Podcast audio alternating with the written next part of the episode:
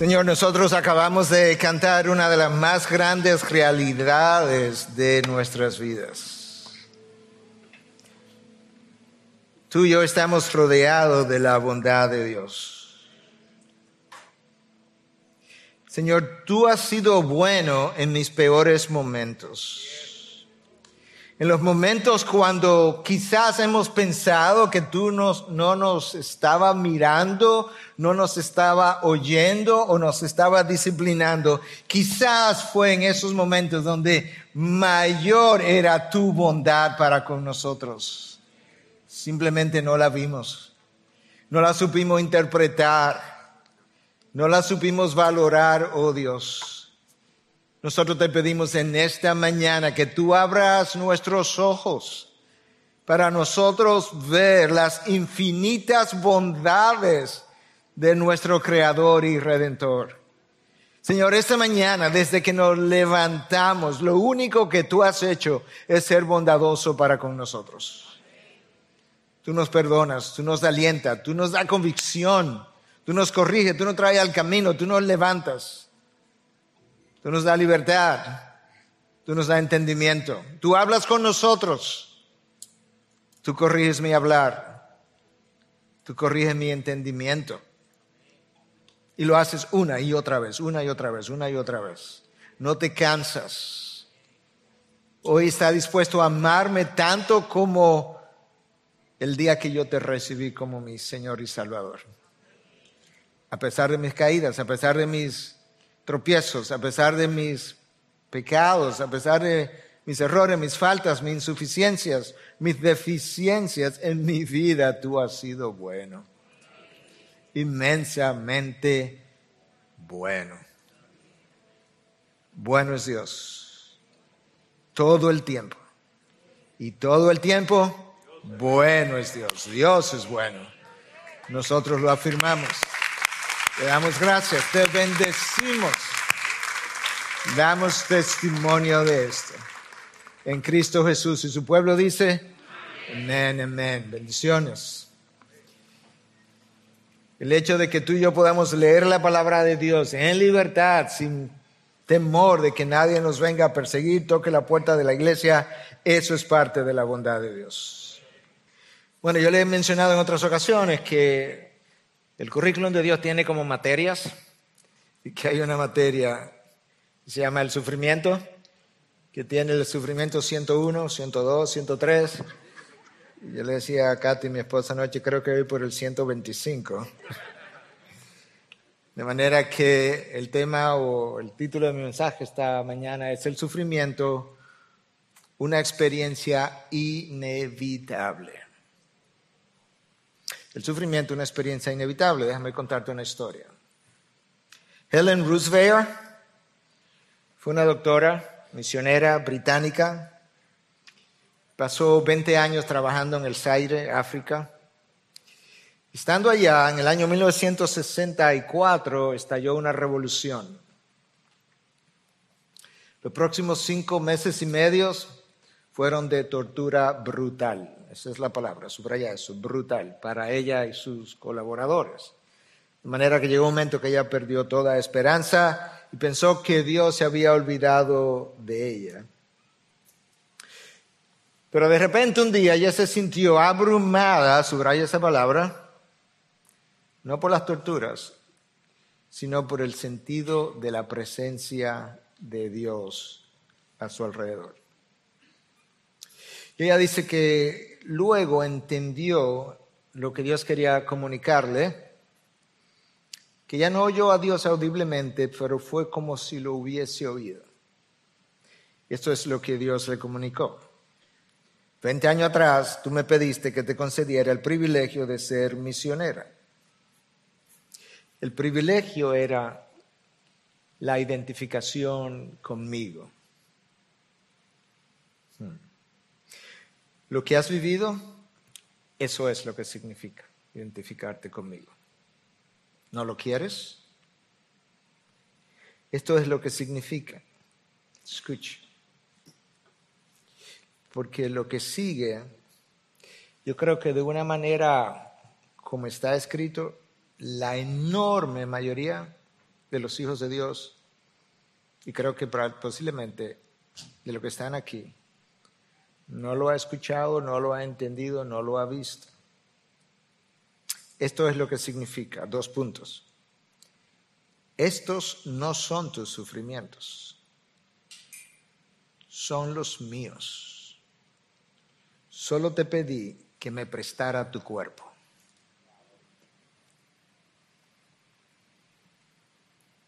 Eso no son tus sufrimientos. Está en la palabra revelado de esa manera. Pablo le llama los padecimientos de Cristo son nuestros. Y los nuestros son suyos. Solo te pedí que me prestara tu cuerpo. Cuando uno pasa a través de circunstancias como esas, usualmente los profesionales de la conducta humana describen cuatro etapas. Negación, donde tú no puedes creer que esto te haya acontecido a ti. Es difícil entrar en una etapa de negación, en una experiencia como la que Roosevelt tuvo, pero personas que reciben un diagnóstico de cáncer, lo hemos visto una y otra vez, y otro tipo de diagnóstico, al principio no, los doctores se equivocaron, literalmente hablando. La segunda etapa es la etapa de la ira. Quizás esta sea la peor de todos. Porque frecuentemente hay una ira contra aquellas personas que él o ella entiende son culpables de su sufrimiento. Y esa persona puede incluir el médico, yo he estado ahí, puede incluir el pastor, yo he estado ahí, puede incluir el esposo, puede incluir el amigo, puede incluir a Dios. Es más, puede incluir a la persona misma que está sufriendo, que te dice, y lo he, yo he estado en esas consejerías más de una vez, yo tengo rabia conmigo misma o conmigo mismo. Esa es la peor etapa. Por lo que Pablo dice en Efesios 4, 26 al 27, enójense pero no pequen, no sea que se ponga el sol sobre su enojo ni den oportunidad al diablo. El enojo prolongado nos abre puertas enormes y nos hace vulnerables a la influencia de las fuerzas de las tinieblas como ninguna otra expresión del ánimo. La tercera etapa es la depresión.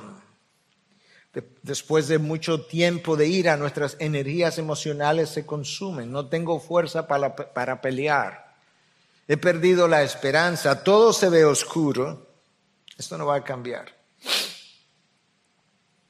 La cuarta etapa es donde Roosevelt entró, es la única etapa bíblica, o es la única etapa que tiene contenido bíblico, es la, la única etapa madura y es la que corresponde al entendimiento de Dios. Tú y yo necesitamos recordar que las circunstancias por la cual atravesamos no es algo que Dios ignoró, no es algo que Dios no previó, no es algo que a Dios se le ha ido de la mano, no es ninguna de esas cosas. De manera que tú y yo necesitamos como entender qué es lo que la palabra de Dios dice acerca del sufrimiento en nuestras vidas y continuar viéndolo todo el tiempo como Dios lo ve. Después de la caída de Adán y Eva, todo comenzó a disfuncionar. Tú lo sabes, tú lo vives todos los días. El trabajo, el dolor, el sufrimiento, las precariedades, las desigualdades, los engaños, las desilusiones, las injusticias, pasaron a ser la normalidad de la vida después de Génesis 3. Nosotros estamos en un proceso de restauración, de redención, de rescate. Y en esa tarea, a ti y a mí, nos toca una tarea, un, rol que jugar. Por tanto, las experiencias de dolor y de aún de sufrimiento profundo son las que tú y yo debiéramos esperar día a día nuestro paso por esta tierra. Las experiencias de dolor, de sufrimiento, de dificultad, de pérdidas, es la expectativa con la que debiéramos levantarnos todos los días. De hecho, eso es como Pedro comienza este texto. Te voy a leer, quiero que lo leas conmigo, en su primera carta, capítulo 4, versículo 12 al 19. Recuerda el título del mensaje, el sufrimiento, una experiencia inevitable. Déjame decirlo otra vez para que puedas ver ese, ese título en el primer versículo que voy a leer. El sufrimiento, una experiencia inevitable. Amados, no se sorprendan del fuego de prueba que en medio de ustedes ha venido para probarlos, como si alguna cosa extraña les estuviera aconteciendo. Nada extraño. Es una prueba y es de fuego.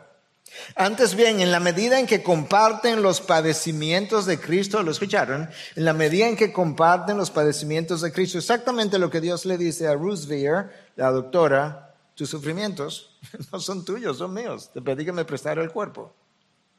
Regocíjense para que también en la revelación de su gloria se regocijen con gran alegría.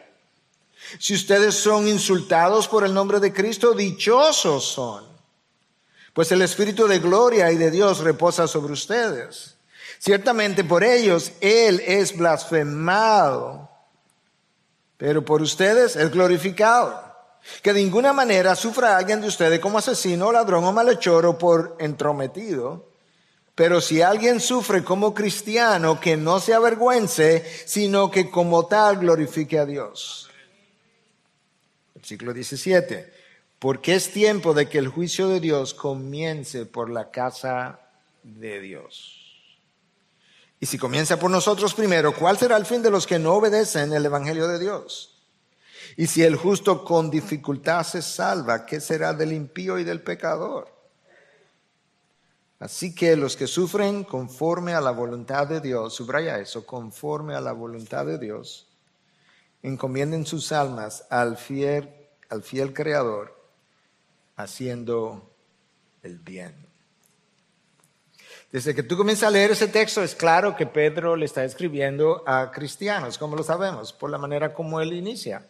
Amados. Solamente en la palabra de Dios, los autores de los, de los textos se dirigen con ese calificativo a creyentes. Y en el texto hay varias frases que uno pudiera usar para entender mejor cómo Dios ve el sufrimiento y que podamos entender mejor por qué es que mis sufrimientos no son míos, son de Cristo en un cuerpo prestado. Entonces yo lo que quiero hacer en el día de hoy es recorrer varias enseñanzas directamente salida del texto. Enseñanza número uno. Las experiencias de dolor y sufrimiento representan la normalidad en este mundo en que vivimos. Versículo 12, no se sorprendan del fuego de prueba que en medio de vosotros o de ustedes ha venido para probarlos. Las pruebas no debieran ser una sorpresa para nosotros. A la luz de la palabra de Dios es como Pedro dice, es como ustedes actúan, reaccionan como si algo extraño hubiese acontecido, a ustedes se le ha olvidado en qué planeta es que viven. Se le ha olvidado que este es un planeta ah, bajo condenación, en proceso de redención. Se le ha olvidado Génesis 3, que esto, que de ahí en adelante nada funcionaría bien. Se le ha olvidado que las condiciones de creación quedaron atrás y ahora estamos en condiciones de corrupción. De manera que nuestra sorpresa ante el dolor solo es muestra de que yo no he entendido la, caída del planeta ni la caída de la humanidad. Es más, yo ni siquiera he entendido ni mi propia caída. Porque es mi propia caída que me dificulta procesar las experiencias de la vida. A Cristo no se le dificultó procesarlas. Nosotros necesitamos recordar, entender que la caída es la razón primaria y originaria de todo nuestro dolor. Pero hay algo más. Yo necesito entender, a la luz de lo que Pedro reveló ahí en ese primer versículo, que estas pruebas son pruebas de fuego que vienen, el texto dice literalmente, para probarlos. No dice para condenarlos, ah, pero para probarlos sí, para purificarlos, para separar, para separar lo que es de Dios de lo que no es de Dios, para separar los creyentes de los no creyentes. Esta pandemia ha separado a mucha gente que ha estado, había estado en iglesias que hoy no están y quizás no vuelvan a estar. Las pruebas vienen para separar los que tienen una mente puesta en las cosas de la carne y los que tienen una mente puesta en las cosas del espíritu. Los maduros en la fe y los niños en la fe. Lo que, los que tienen una vida egocéntrica todavía viviendo para ellos mismos a pesar de mandato de parte de Dios en 2 Corintios 5:15 que los que ahora viven ya no vivan para sí, sino para aquel que murió por él las pruebas separan los que todavía viven para sí de aquellos que viven para Cristo. Los que viven, las pruebas separan, escucha esto. Los que viven para quejarse de la vida y los que viven para glorificar a Dios en aquellas cosas que hacen que otros se quejen. Dos grupos, los que viven para quejarse de la vida y otros que deciden glorificar a Dios en las mismas cosas que hacen que este grupo se queje. Amados, no se sorprendan del fuego de la prueba que medio de ustedes ha venido para probarlos, como si alguna cosa extraña estuviera aconteciendo. Ese es el texto de la enseñanza número uno. Esa es la normalidad. Enseñanza número dos.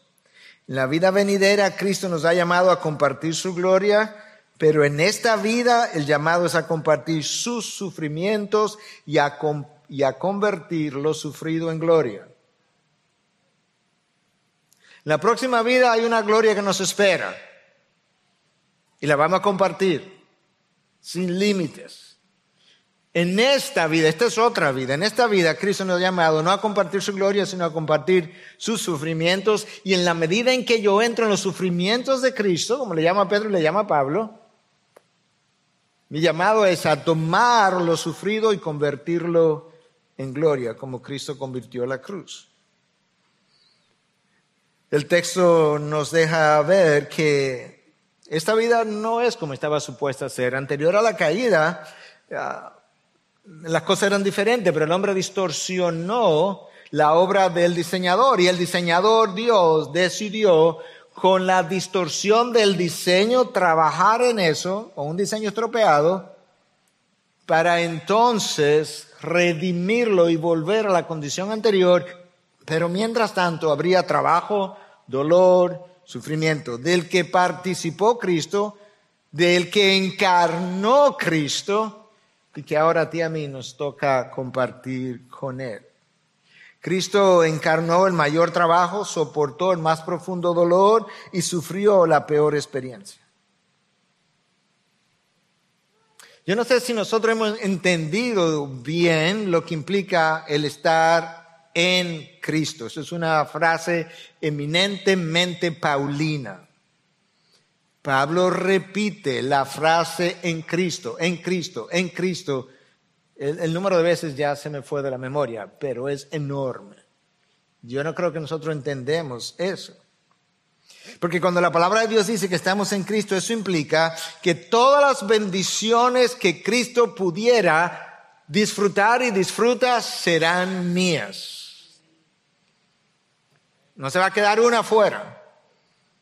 ¿Cómo es que la palabra lo dice? Somos coherederos con Cristo. No dice que somos herederos de Cristo, aunque lo somos, pero yo estoy tan en Cristo que todas las bendiciones que sean de Cristo, yo las voy a heredar. Soy coherederos. ¿Amén a eso? Amén.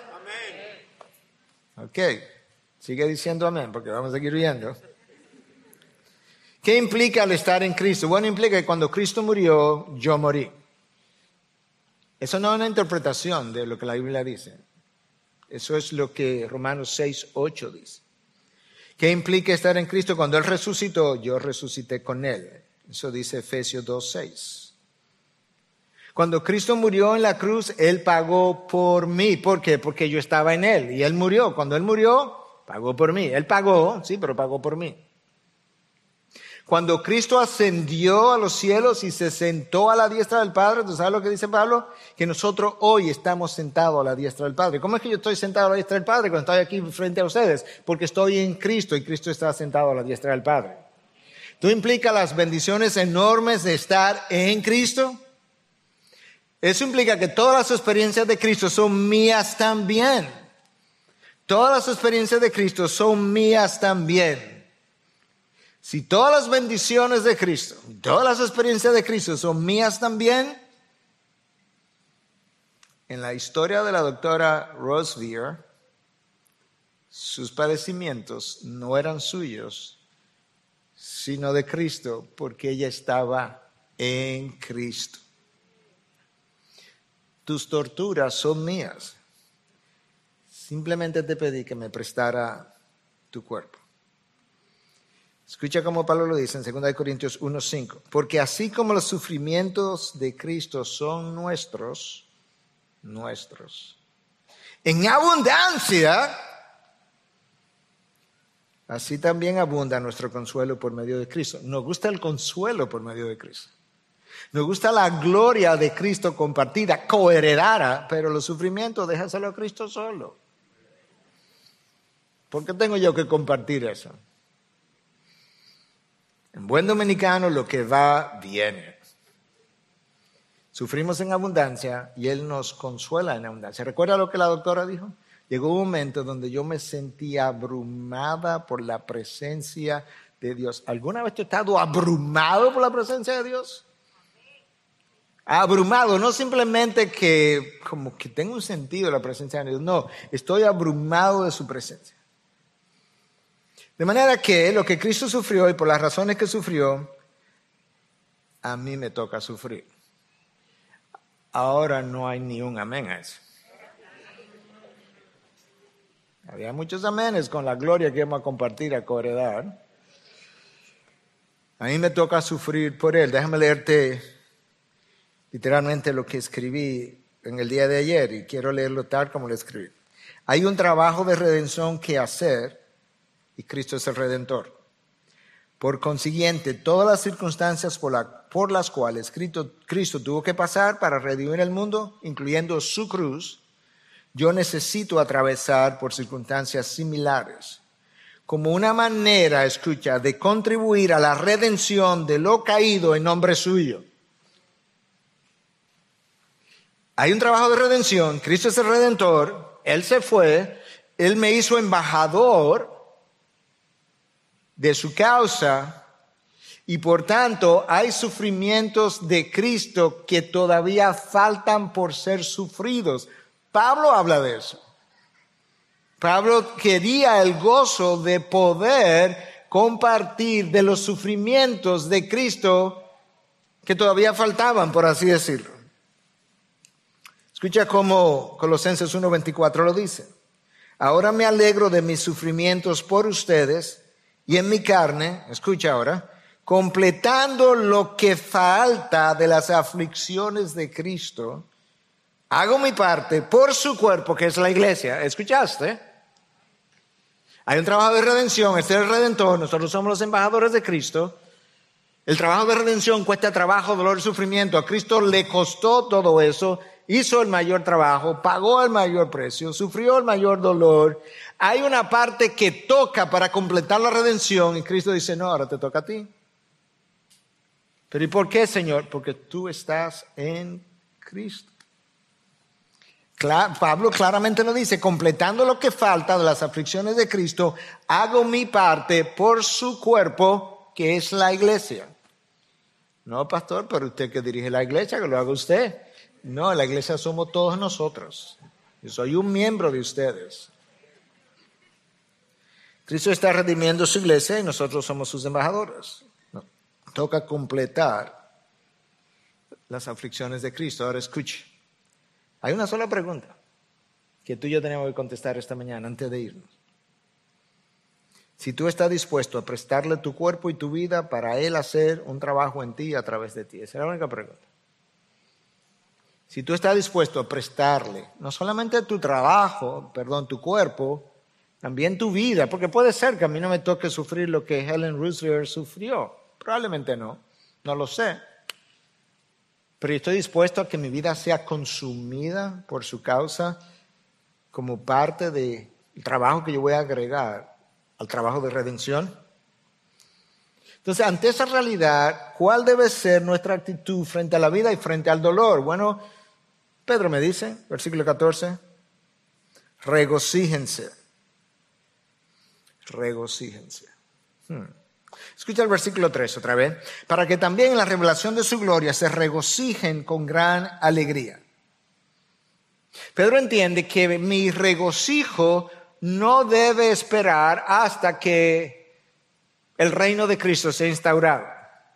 Que mi regocijo no debe esperar hasta que llegue la consumación de los tiempos o hasta la revelación final, sino que mi regocijo hoy debe ser una anticipación, mi regocijo parcial, porque el regocijo completo será en gloria, debe ser hoy una una anticipación del regocijo que yo tendré en gloria y pensando en eso debe, pensando, esa debe ser mi motivación para continuar haciendo y contribuyendo a los sufrimientos de Cristo. Cristo, Hebreos 12.2 dice que por el gozo puesto delante de él, ahí está, Cristo sufrió, toleró, soportó la cruz. En otras palabras, la cruz estaba aquí atrás, el gozo estaba allá adelante, no me voy a enfocar en esto que está aquí atrás, en, el madero donde me tienen clavado, eso está atrás. Yo estoy enfocado en el gozo hacia el cual yo estoy caminando y de esa manera tú y yo necesitamos caminar y correr también.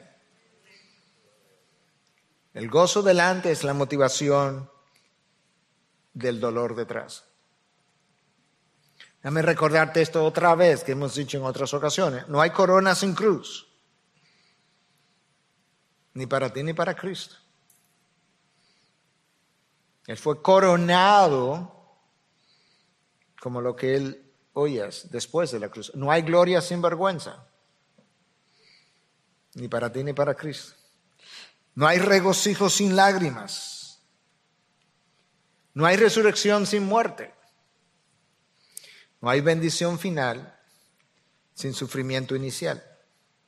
No hay bendición final sin sufrimiento inicial.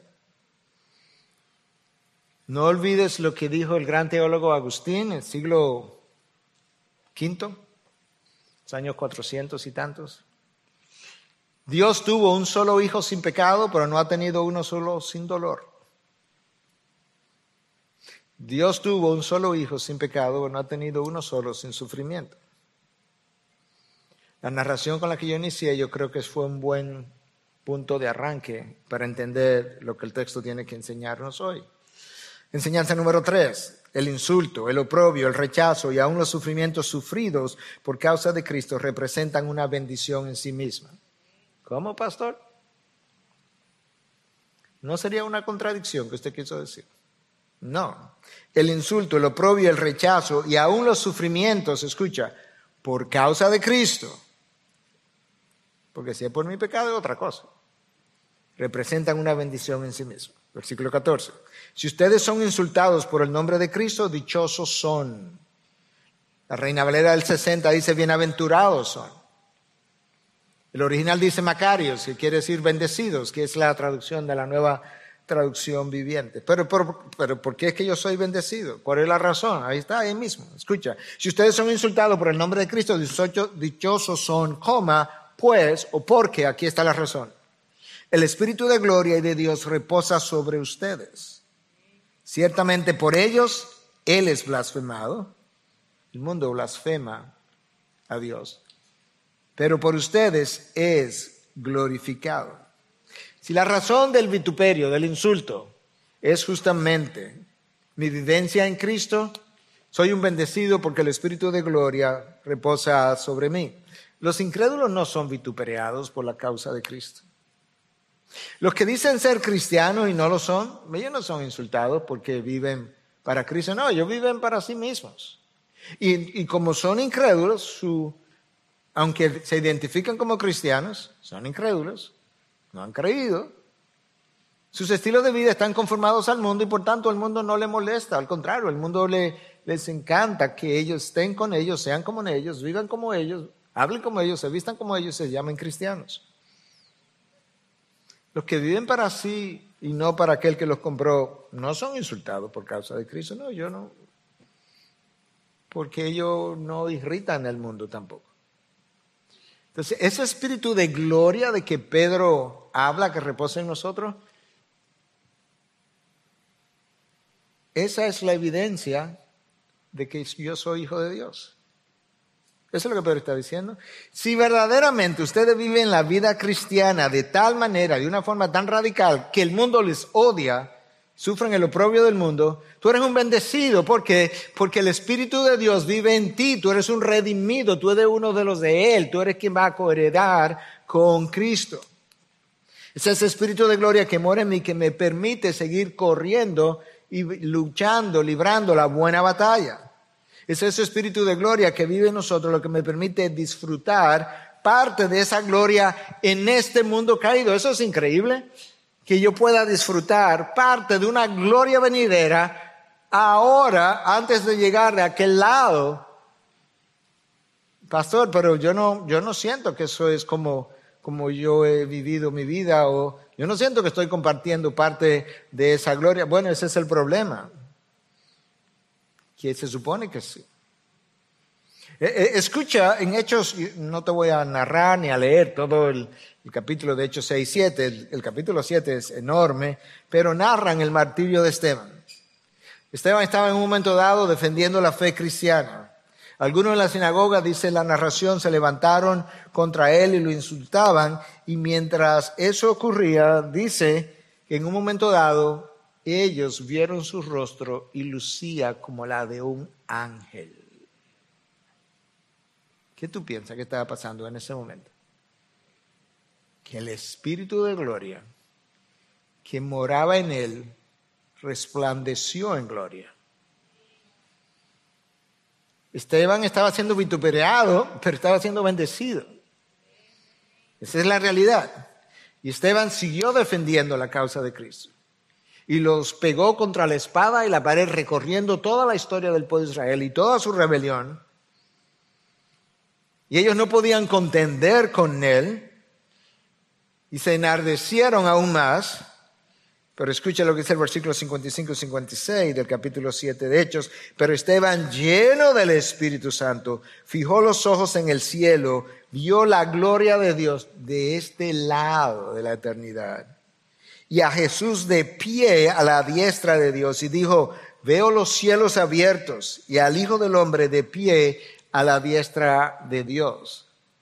¿Cuántas veces tú lees en el Nuevo Testamento que Cristo está de pie al lado de Dios? Una o dos veces.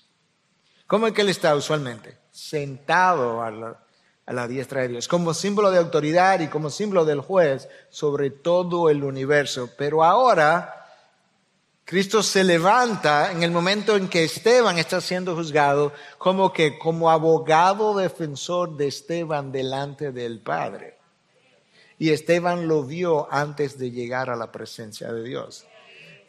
Porque el Espíritu de Gloria que estaba en él le permitió abrir los ojos y Dios abrió los cielos para que él con los ojos abiertos pudiera ver, compartir, disfrutar, entrar en la gloria venidera estando de este lado todavía. Y él terminó apedreado, pero mientras moría, Tú conoces las palabras de Esteban. Padre, no le tomes en cuenta este pecado. Yo creo que muchos de nosotros diríamos, Padre, cuenta cada piedra que me están tirando y asegúrate de enjuiciarlo por cada piedra. ¿Recuerda cuál es el llamado? Convertir en gloria a lo soportado. Ahí está, en el juicio de Esteban, el convertir en gloria a lo sufrido Esteban tomó su apedreamiento y lo convirtió en gloria. ¿De quién él aprendió eso? De Cristo. Escucha Juan 17, horas antes de Cristo ser crucificado. Eh, Cristo está orándole al Padre y dice, estas cosas habló Jesús, capítulo 1, perdón, versículo 1, capítulo 17, y alzando los ojos al cielo dijo, Padre, la hora ha llegado. ¿Cuál es esa hora?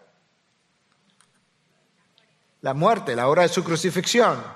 Entonces escucha, glorifica a tu Hijo para que Él te glorifique a ti. ¿Cuándo? A la hora de la muerte. ¿Cómo? Por crucifixión. Padre, llegó la hora de yo tomar el sufrimiento y convertirlo en gloria. Wow. De ahí aprendió Esteban lo que le tocaba hacer. Enseñanza número cuatro. Hay dos formas de sufrir en este mundo, en sentido general. Tú puedes sufrir como transgresor de la ley o tú puedes sufrir por guardar la ley, por ser cristiano, por honrar al dador de la ley. Escucha el versículo 15. Que de ninguna manera sufra alguien de ustedes como asesino, como ladrón o malhechor o por entrometido. En otras palabras, ciertamente la palabra nos llama a sufrir, a sufrir con gozo, a regocijarnos en el, en el sufrimiento por causa de Cristo, pero no por ser malhechor, ni ladrón, ni asesino. Bueno, esos son pecados extremos que Pedro usó simplemente porque ahí lo podríamos ver todos. Pero al mismo tiempo está tratando de ayudarme a entender que hay sufrimiento que viene simplemente por yo también ser un violador de la ley. Pastor, pero a los hijos de Dios, claro, a los hijos de Dios. Desde el, Pentateuco hasta Apocalipsis. Aarón tuvo que sufrir la muerte de sus dos hijos carbonizados mientras ellos adoraban a Jehová por haber deshonrado a Dios en la adoración. Sansón, Sansón lo esperamos ver en gloria, porque de Sansón habla el libro de Hebreos, pero tuvo que sufrir por su lujuria. Murió con los ojos sacados incluso. David tuvo que sufrir enormemente por su pecado con Betsabé. De manera que nosotros podemos sufrir como cristianos por causa de Cristo o podemos sufrir por causa nuestra. Ahora, el énfasis de Pedro es este, versículo 16. Pero si alguien sufre como cristiano, ahí está, que no se avergüence, sino que como tal glorifique a Dios. Hay un llamado a no avergonzarnos, hay un llamado a no hacer lo que lamentablemente Pedro hizo y que nos dejó de ejemplo, que a la hora de ver el sufrimiento acercarse, negó a Cristo. Eso es negar a Cristo, eso es avergonzarte de la causa de Cristo. Y Pedro está diciendo, si alguno toca sufrir como cristiano, no se avergüence, no eche para atrás, no niegue la causa, no baje la bandera, no diga, no, no, yo estaba relajando, yo era cristiano, pero yo realmente pues, no soy. Pablo le escribe a Timoteo. Pablo, cuando tú lees la segunda carta de Pablo a Timoteo, es una carta intensa, es una carta personal, es una carta final. Ya no hay tercera de Timoteo. Este es, la es el último documento de Pablo antes de morir. Y en esa carta, Pablo estaba preocupado. Tú puedes sentir la preocupación de Pablo de que Timoteo, a quien Pablo le llevaba como 30 años, se pudiera retractar a última hora y Pablo le escribe en 1.8 de esa carta, le dice, por tanto, no te avergüences del testimonio de nuestro Señor, ni de mí, prisionero suyo. ¿Te das cuenta? Pablo dice, yo estoy en cárcel. Pablo estaba en una cárcel ahí, la última cárcel de Pablo en Roma. Pablo estuvo en cárcel dos veces en Roma, esta es la última, la segunda. Y dice, yo soy un prisionero no de Nerón, no del, imperio romano, de Cristo. ¿Por qué? Porque yo estoy en Cristo. Y si estoy en la cárcel, estoy en Cristo, estoy en una prisión suya sino, escucha, participa conmigo en las aflicciones por el Evangelio según el poder de Dios. Participa conmigo, Timoteo, en las aflicciones que todavía restan, que todavía quedan por el Evangelio y participa según el poder de Dios. En otras palabras, si vas a participar en el poder de la carne, te vas a quejar, vas a sufrir, vas a llorar, vas a gritar, vas a estar cobejándote continuamente. Pero sabes que no estás supuesto a ser así, estás supuesto a pasar por las aflicciones conforme al poder de Dios. Ese es el poder del Espíritu de gloria que mora en ti. Por eso nos dieron el Espíritu de gloria. Seréis mis testigos. En el original dice, seréis mis mártires en Jerusalén, Judea, en Samaria y hasta los confines de la tierra. ¿Y, cómo? Te hice un anuncio, pero ¿sabes qué? Te hice un anuncio porque va a vivir una realidad después que el, espíritu, que el poder descienda de los cielos. Cuando bajó el Espíritu de Dios. Por eso es que Pablo le está diciendo a Timoteo, según el poder de Dios, no te avergüences. Enseñanza número 5. Creyentes y no creyentes están sujetos al juicio de Dios. ¿Cómo? El siglo XVII. Porque es tiempo de que el juicio comience por la casa de Dios. Y si comienza por nosotros primero, ¿cuál será el fin de los que no obedecen al Evangelio de Dios? La mayoría de ustedes, la enorme mayoría de ustedes no está consciente de lo que le está ocurriendo a la iglesia en Norteamérica. Pero es no solamente triste, es extremadamente doloroso verlo. Nosotros somos la hermana del sur. Que su historia nos sirva de advertencia a nosotros. Se ha hablado mucho de si esta pandemia representa o no representa el juicio de Dios y pocos se atreven a decir una cosa u otra porque obviamente no somos Dios para afirmarlo. Yo estaba en una conferencia internacional reciente, no una conferencia, un conversatorio con líderes de seis localidades distintas del globo terráqueo vía Zoom. Y la idea era conversar con John Piper. Yo le hice la pregunta si él pensaba que esto era un juicio de Dios, porque en su libro El coronavirus y Cristo, él habla de eso. Y él obviamente no quiso ser muy dogmático, pero él dijo, puede ser. Bueno, mi respuesta es que esto es mínimo, a lo menos que puede ser, es un llamado de Dios al mundo y a su iglesia. Y en una entrevista que me hicieron estando fuera del país recientemente, en un podcast, no voy a mencionar el nombre, aunque está en la página de internet y demás, pero la persona, el pastor, muy conocido, la mayoría de ustedes conocen su nombre, me preguntó, que, yo había visto en la pandemia como médico y pastor. Y él, antes de que yo contestara, me dice, porque yo he visto poco arrepentimiento. Y yo no pensé que estando en Norteamérica quizás alguien me iba a decir eso. Yo dije, bingo, exactamente. El llamado de atención para muchos, incluso en el momento de los cierres y demás, pasó a ser un llamado a la diversión. Mucho entretenimiento, mucho comer y beber. Pero ciertamente la iglesia, de diferentes ángulos, tú puedes ver por qué y cómo es que sufre juicio. Porque algunos pudieran decir, no, que Romanos 8.1 dice que no hay condenación para los que estamos en Cristo Jesús. Sí, yo estaba de acuerdo.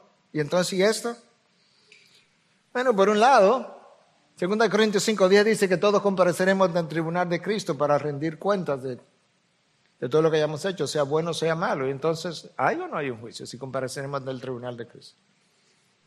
Primera de Corintios 3, del 13 al 15, me dice que algunos de nosotros vamos a ir a ese tribunal, vamos a presentar como nuestras obras y algunas de esas obras simplemente serán como quemadas por el fuego porque no pasaron el escrutinio de Dios. Es como Miguel Núñez, diez mil sermones, siete mil para su gloria, tres mil para la mía, balance tres mil. Eso es una ilustración obvia. Pero hay recompensas que yo no voy a recibir como fruto de la evaluación. Hay recompensas que tú no vas a recibir. Voy a entrar, pero hay pérdidas, declarada por Pablo en su primera carta. Entonces eso es parte de lo que parte, lo que implica que el juicio comenzará por la iglesia primero. Pero déjame verlo de otra manera, no vamos al Antiguo Testamento. Noé fue salvo del diluvio. Sí, pero él tuvo un año dentro de un arca cerrada, sin ventanas, alimentando animales, cuidando animales. Él tuvo que pasar por esa experiencia. A la hora de Dios traer juicio a la nación de Israel, el profeta Habacuc no podía creer que Dios había traído a los asirios contra su propio pueblo como parte del juicio. Él sufrió lo que vio. Eso fue el reino del norte. Cuando el reino del sur cayó, a Jeremías le tocó vivir en carne propia la caída del reino del sur. ¿Tú has leído el libro de lamentaciones? El libro de lamentaciones es el lamento más profundo de un profeta que ha visto la ciudad de Dios pisoteada, destruida, invadida y sus hijos llevados al exilio. Bueno, ahí tú tienes a Jeremías sufriendo de otra manera el juicio de Dios sobre su pueblo. La otra manera de verlo es que Dios disciplina a sus hijos, como disciplinó a David. Y tuvo un infierno dentro de su propia casa, tal como le fue anunciado. Yo creo que la pandemia en la que estamos es un llamado al mundo y a la iglesia. Y lo triste es que en muchos lugares ni el mundo ni la iglesia escuchó la alarma de despertar. Hermanos, yo sé que algunos de ustedes han, han sufrido de COVID, incluyendo mi esposa, diferentes grados. Yo sé que algunos de ustedes han perdido familiares cercanos, amigos cercanos. Y eso ha dolido. La iglesia misma, la iglesia de Cristo Universal, ha sido sacudida por esta pandemia. Pero la respuesta no es mordernos unos a otros como estamos viendo en el norte. La respuesta no es dividirnos unos con otros. Eh, la, respuesta no es abandonar la fe como ha ocurrido ah, en el norte de parte de algunos líderes. La respuesta no es las enormes caídas que hemos visto en los últimos años y en los últimos meses en el norte de líderes de Dios. Y Pedro dice, si aún el creyente de este lado, y si el justo con dificultad se salva, ¿qué será del impío y del pecador? Cuando dice que el justo con dificultad se salva, no está diciendo que a Dios le da trabajo salvarlo. No, lo que está diciendo, el justo, con el poder del Espíritu dentro, tropieza, se cae, peca, se arrepiente, tropieza, se cae, peca, se arrepiente, y en eso, en eso se pasa la vida. Él también se condenaría si no fuera porque Dios interviene sobrenaturalmente, si no fuera por la fidelidad de Dios a su propio compromiso con su plan de redención. Todos pereceríamos. Y por eso que está hablando de que el justo con dificultad se salva. Pero de aquí a que entremos en gloria hay mucho trabajo y mucha dificultad por el cual pasar. Cristo lo dijo, en este mundo tendréis tribulación, aflicción. Pablo hablando y Lucas registrando esto en Hechos 14, 22. Es necesario que a través de muchas tribulaciones entremos en el reino de Dios. escuchaste? No está diciendo Pablo con eso que es necesario que para yo ganarme la salvación pase por la, tribulación. No, no, no, no. Ya siendo creyente, falta mucha tribulación que atravesar y es necesario que atravesemos por ella para entrar al reino de Dios. Si vives en este mundo, tendrás tribulación. Si eres cristiano, tendrás tribulación. Si eres un cristiano piadoso, comprometido con la causa, ahí es que tendrás tribulación de verdad. Ah, no, pues mejor soy un pagarito, pastor. Bueno, buena suerte del otro lado de la gloria. ¿Qué es lo que Pablo le dice a Timoteo? Todo el que quiera vivir piadosamente será perseguido. Todo el que quiera vivir piadosamente. Enseñanza número 6. Y última. La manera de sufrir bien es encomendando nuestras vidas a la voluntad de Dios, sin reservas ni condiciones, porque tenemos fe absoluta. Oye, ¿por qué es que tú vas a encomendar tu vida a la voluntad de Dios? No porque no te queda de otra porque eso es como patético. No sé si se dice eso en, español, pathetic. No, la razón por la que tú vas a encomendar tu vida sin reservas ni serviciones, ni, condiciones, es porque tenemos fe absoluta en la sabiduría, el poder y en la soberanía de Dios. Versículo 19 y último del texto de hoy. Así que los que sufren conforme a la voluntad de Dios encomienden sus almas al fiel Creador al fiel, subrayado, creador, haciendo el bien.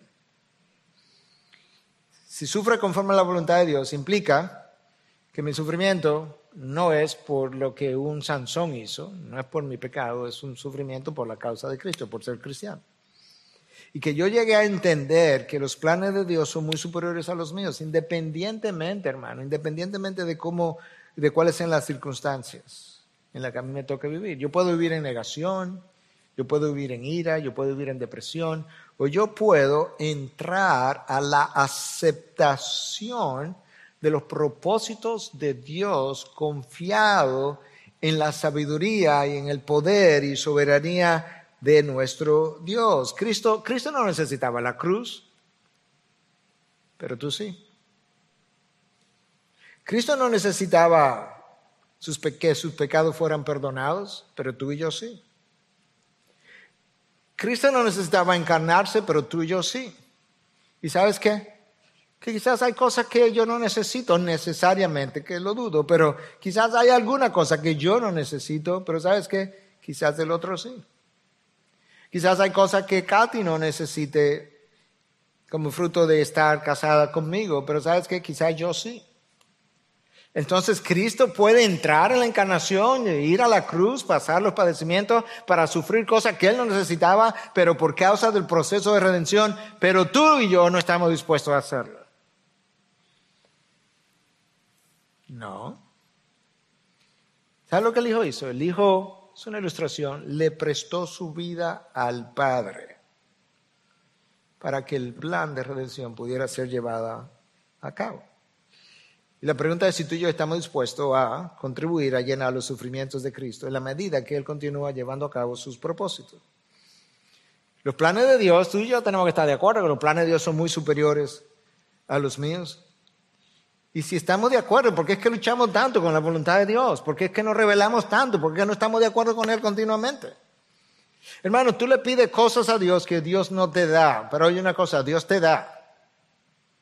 No hay una sola vez que tú hayas pedido que no te haya dado. Escúchame, pero vete al paso ahora. ¿Ok? Cristo dijo, el que, el que qué? El que pide, recibe. Al que toca, se le abrirá. Garantías. Sí, pastor, pero yo le pido y no me da lo que yo quiero. Ah, eso es otra cosa. Cristo no dijo, pide que te voy a dar lo que quieras. Ahora, si tú entiendes el carácter de Dios verdaderamente, si tú conoces al Dios que se ha revelado aquí, tú tienes que aceptar, afirmar, aplaudir el hecho de que cada vez que Dios te da algo en respuesta a una oración, lo que Él te da es muy superior a lo que le estaba pidiendo. O Dios no es Dios. Muy superior. Pero es el que pide, recibe pero recibe lo mejor de lo que esa petición pudiera estar esperando. Es que no creemos el carácter de Dios o no lo conocemos. Los que sufren conforme a la voluntad de Dios encomienden sus almas al fiel Creador. ¿Por qué? Porque Dios hace las cosas conforme a consejo de su voluntad. Eso es Efesios 1.11. Todas las cosas, Dios las, todas las cosas Dios las hace conforme al consejo de su voluntad. Daniel nos ayuda a entender en 4.35, dice, Él, Dios, actúa conforme a su voluntad en, ejército, en el ejército de los cielos y entre los habitantes de la tierra. Escucha, nadie puede detener su mano ni decirle, ¿qué has hecho? Yo, yo sufrí una pérdida, lo que tú quieras. ¿Qué tú has hecho? Porque Dios pudiera decirme, ¿y tú? Además, el barro no puede cuestionar al alfarero. Paul Tripp, en su último libro, nos dice algunas cosas acerca de la forma como nos quejamos, que yo compartí ya con como 150 líderes de nuestra iglesia hace un par de semanas atrás. Escucha lo que Tripp dice. Una queja horizontal, que son todas nuestras quejas, es una queja contra aquel que ejerce señorío sobre las circunstancias. Uy. ¿Te quejaste ayer?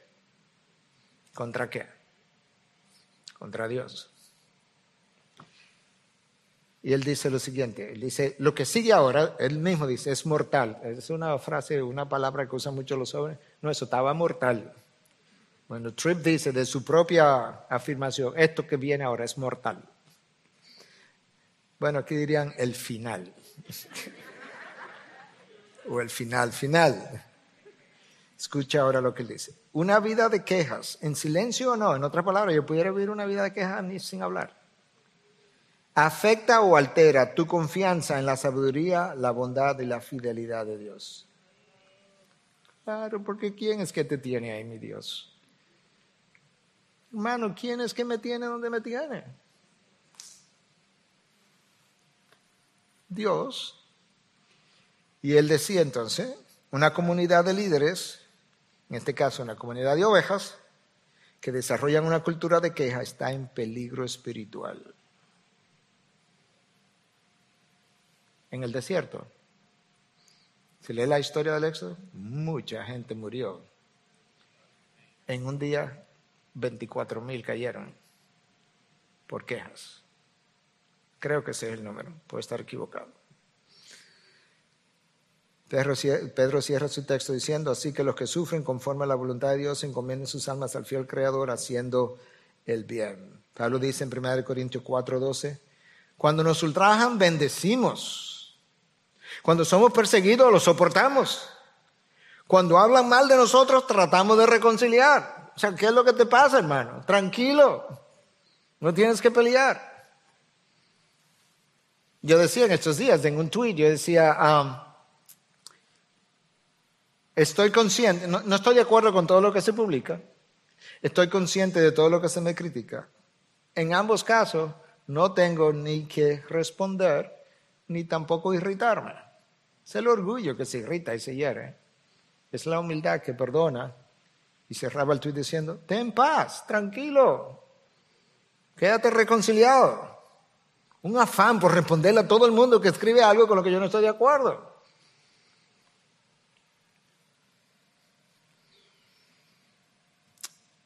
Cristo lo dijo de esta manera. No resistan al que es malo. Ajá, entonces este es un malo y no lo a resistir. Antes bien, a cualquiera que te abofetee en la mejilla derecha, dale la otra también. ¿Te gustó ese lado? Coge este también. Al que quiera ponerte pleito y quitarte la túnica, dale la capa, peleando por cosas de este mundo, como si tuvieran valor. El que te obliga a ir a un kilómetro, ve dos. Total, tú no tienes una eternidad entera por delante donde puedes caminar toda la distancia del mundo que tú quieras. Ilustrando cómo es que se ve en la vida práctica. Eso es otra vida, hermano. Eso es otra, o sea, vivir así es una vida completamente diferente, es una vida completamente de gozo. En vez de ser una vida como de dolor, de sufrimiento y de lo que me falta y lo que no tengo, es una vida de, gloria. ¿Por qué? Porque todo lo sufrido lo convierto en gloria por causa de Cristo y porque es un privilegio completar las aflicciones que faltan, las aflicciones de Cristo que todavía faltan por llenar. Un enorme privilegio. Por eso es que Pablo dice a los filipenses que a vosotros se les ha concedido el privilegio de creer en Cristo, pero también de sufrir por Él. ¿Cuáles? Sus aflicciones. Señor, aquí está mi cuerpo, aquí está mi vida. Tú no tienes ni que pedirme la prestada porque es tuya. Simplemente úsala y haz lo que tú quieras. Padre, gracias. Uf. Pesado pensar, Dios, como mis sufrimientos son míos. Quizá alguno de nosotros está pensando, sí, pero a mí es que me duele y a ti también.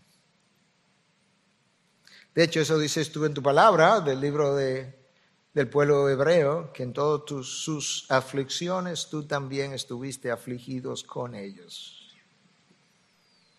Señor, ayúdame a entender mejor lo que implica estar en Cristo. Es todo un paquete. Todas sus bendiciones y todos sus padecimientos. Ambas cosas concedidas como privilegio. Gracias por abrir nuestros ojos para entender la palabra que tú abriste delante de nosotros. Ayúdanos a celebrar ahora en adoración y síguete haciendo presente. Abrúmanos con un sentido de tu presencia en Cristo Jesús. Y su pueblo dice, amén. Bendiciones. Gracias por acceder a este recurso. Espero que haya sido de gran bendición para tu vida. Te sugiero que te suscribas a este canal de forma que tú puedas recibir notificación la próxima vez que hayamos subido un nuevo recurso que pueda servirte de instrucción y bendición.